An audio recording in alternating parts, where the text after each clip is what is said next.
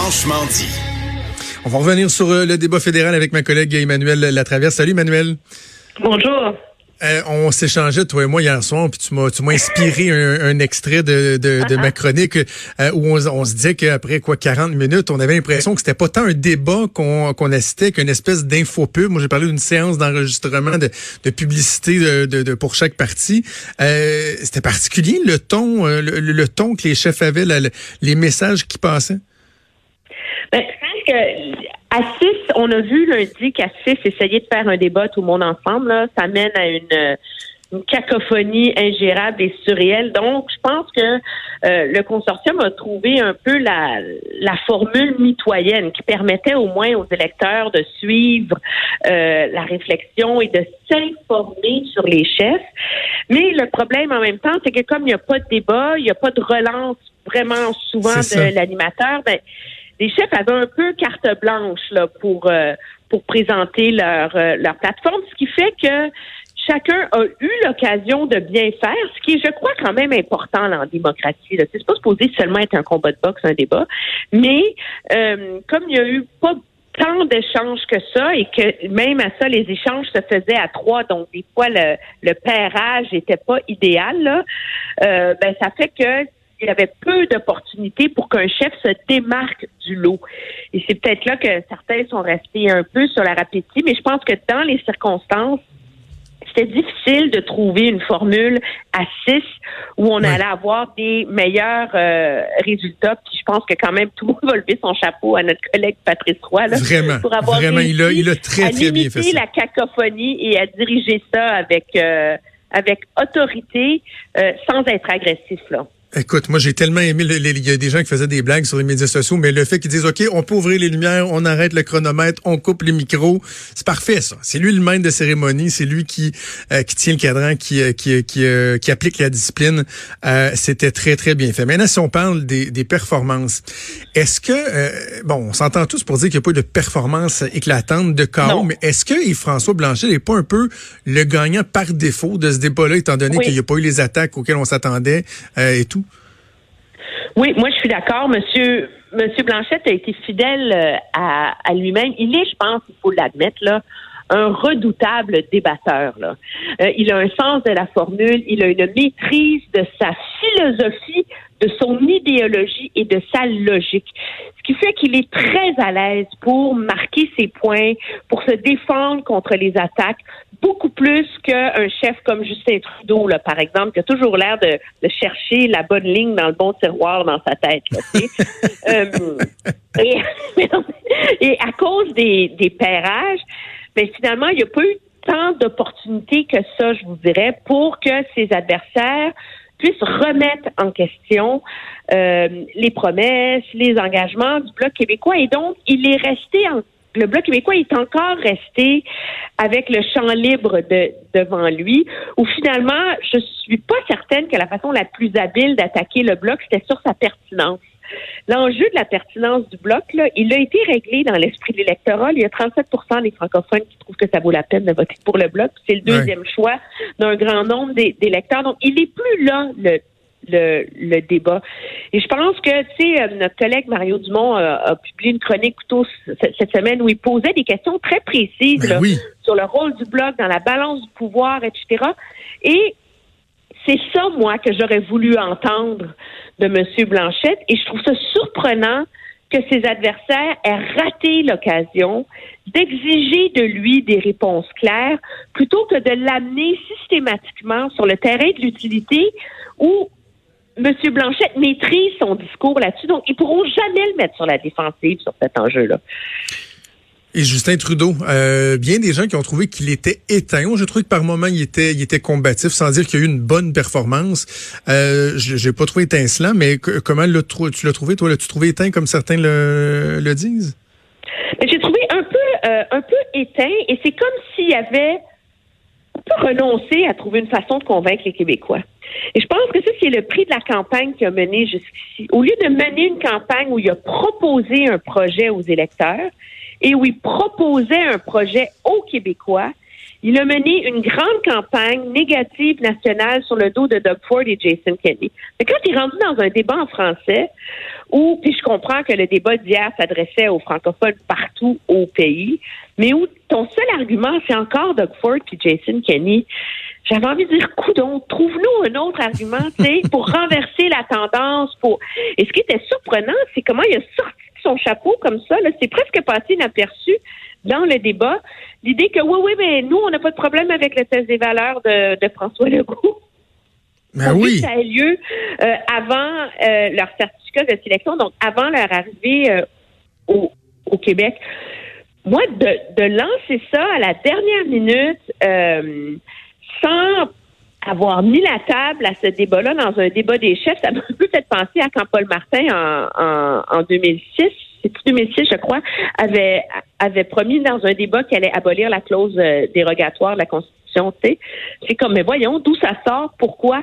Pourtant, il y avait un enjeu à avoir un débat sur l'immigration, les pouvoirs du Québec, etc. Mais M. Trudeau a jamais voulu expliquer aux Québécois pendant la campagne pourquoi c'était pas réglé ce dossier-là? Et donc, il sort ça de son chapeau et ça, ça, donne pas grand-chose, objectivement. C'est pour ça qu'il va changer le cours du débat maintenant. Là. Andrew Scheer, lui, bon, évidemment, il devait se reprendre euh, après sa piètre performance au premier débat en français, avait mieux fait en anglais. Comment, comment l'as-tu trouvé? Moi, j'ai trouvé très solide.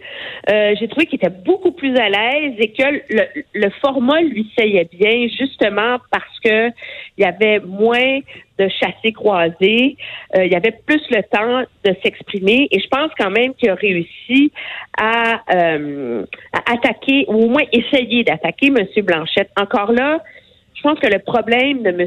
Scheer face à l'électorat québécois, c'est comme si les carottes sont cuites. Je sais, je n'ai pas l'impression que ça va avoir été suffisant pour faire bouger l'aiguille, bien qu'il y a tout un segment où il a clarifié beaucoup d'enjeux là, dans la tête de l'électorat. Bon, il y a l'avortement où pour une fois il a été clair. Eh, il a été clair, non là. seulement il a été clair, mais il a été sympathique en étant clair, tu sais. Ouais. là, il avait l'air à l'aise de le dire. Je me disais, mon Dieu, ça va avoir pris... Euh, 40 jours là, pour y arriver, 30 jours pour y arriver. Euh, la question des coupes en culture, euh, de l'argent pour la science, oui. euh, le recensement.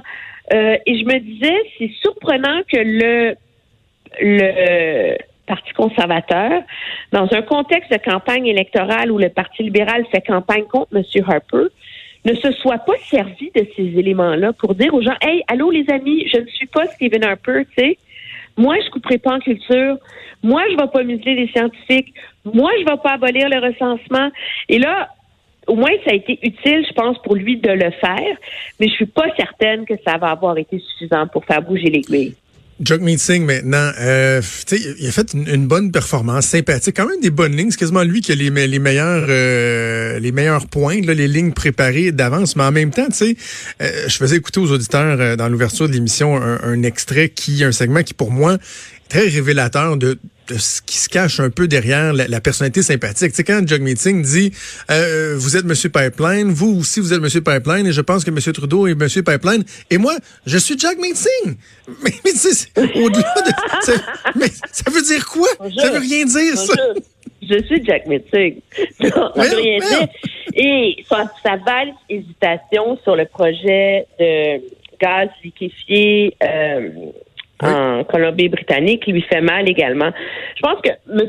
Singh a le beau jeu en ce moment, d'être dans une position où il monte parce qu'il essaie de s'imposer comme la valeur, un, un, peu comme être le bloc québécois du Canada anglais, si on veut, là. Ouais. Être la valeur refuge des gens qui sont déçus par les libéraux et par les conservateurs. Et donc, c'est sûr que ça le met un peu dans une position un peu comme M. Blanchet où finalement, malgré les contradictions, malgré les engagements par moments irréalistes, euh, on n'en est plus là, là. Euh, et il, a démontré une certaine compétence, bien que je pense que si la campagne durait plus longtemps et qu'on se mettait vraiment à creuser le fond de son programme, de ses engagements et sa maîtrise profonde de tous les dossiers, un peu comme ce qu'on a imposé là, à M. Legault dans la campagne l'an dernier, là, je suis pas sûre qu'il passerait le test aussi bien. Ouais, Mais comme il est dans un contexte de charisme, ben ça, euh, ça marche. Puis je regardais les, les prédictions ce matin et euh, il est en train de sauver presque tous ses sièges au Canada anglais. Là. Il est sur la voie d'être en mesure de le faire. C'est quand même, et même peut-être faire des gains.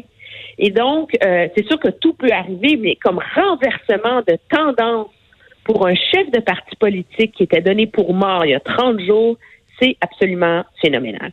Eh, juste une question par euh, curiosité, c'est un détail, mais euh, tu as eu la chance d'écouter les, les conférences d'après-débat? Oui, pas toutes, là, mais oui. ben, parce que quand Jack Meeting a fait sa conférence, il y a un journaliste qui était allé au micro, qui a posé deux questions, puis Jack Meeting a, a refusé de répondre. Je sais pas si tu as vu ça. Oui, ben je vais expliquer le, contexte. C'est que euh, vous savez qu'il y a une, euh, il y avait une chaîne de télé en ligne de, de droite qui s'appelait Rebel Media, euh, qui était dirigée par Ezra Levant, un, un polémiste nationaliste de droite canadien-anglais.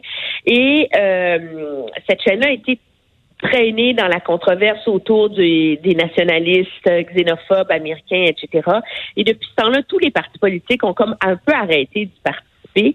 Et euh, le consortium avait refusé d'accréditer les journalistes de Rebel Media. Ils ont été obligés finalement des, des, des accepter? Ils ont été obligés de les accepter. Et donc, euh, ils ont vraiment, et comme ils étaient nombreux, ils ont été très habiles pour essayer de monopoliser les micros, là, surtout dans le cas des points de presse de M. Trudeau, etc. Mais il y a des chefs, dont M. Blanchet, et dont M. Singh, qui ont décidé qu'eux, ils ne répondraient pas aux, questions de, ces journalistes-là. Et donc, les journalistes se pointaient au micro, posaient les questions, et euh, les chefs disaient, je ne répondrai pas. Pourquoi? Parce qu'ils sont jugés comme étant pas des vrais journalistes et parce que leur démarche journalistique étant jugée davantage comme étant idéologique et visant mhm. à faire la, la promotion euh, d'un point de vue biaisé plutôt que d'être quand même guidé là, par la recherche de la vérité, là, même si on s'entend que c'est un une zone qui est quand même grise dans le dans le journalisme. OK, avant qu'on se laisse, un mot sur Maxime Bernier qui, euh, bon, certains disaient, est-ce que Maxime Bernier va avoir l'air d'un hurluberlu, ce qui va faire un faux de lui dans les débats? ça n'a pas été le cas. On peut ne pas être d'accord avec certaines de ses positions, mais même à certains égards, il s'est démarqué euh, par le fait qu'il brisait le consensus, qui était le seul qui, qui, qui, allait dans une position différente. Peut-être des gens qui auront apprécié ça, sans dire qu'il y aura eu un grand mouvement, mais euh, sa performance est loin d'avoir été mauvaise il a été bien meilleur que dans le débat de, de lundi, moins énervé, moins éparpillé. Il a il avait un message simple. Hein? C'est moi, je suis capable de dire non. Moi, je retire le fédéral du champ de compétences des, provinces. Et donc, il a eu l'air plus modéré que l'image qu'on s'en est fait jusqu'ici. Je pense qu'il a tiré son parti, son, son, son aiguille, son, voyons, son épingle son du épingle jeu. du jeu. dans le cadre, il a tiré son aiguille de la botte de foin. Oui, ça, il a tiré sur l'aiguille la botte de foin. Euh, je pense qu'il a bien tiré son épingle du jeu hier. Euh, maintenant, il n'est pas dans une position de faire des gros gains. Est-ce que ça va avoir aidé à lui donner un petit souffle pour sauver son siège dans Beauce? Peut-être. Parce que ça s'annonce très difficile pour lui là-bas. Euh, et il a fait le pari, je pense, de se concentrer pour être cohérent, crédible et rassurant plutôt que de partir avec la stratégie de nuire à M. Scheer. Parce que finalement, euh, il n'a pas été si agressif que ça contre M. Scheer, qui est son adversaire principal, contrairement à ce qu'on aurait pu imaginer. Et je pense que justement, sa stratégie, c'est de profiter du débat pour au moins assurer sa réélection en bourse. Ben, Emmanuel, le dernier droit euh, va s'amorcer, donc euh, dernière semaine qui va débuter. On se reparle en début de semaine. Je te souhaite un excellent week-end. Merci. Ça me fait plaisir, toi aussi. Au revoir. Salut.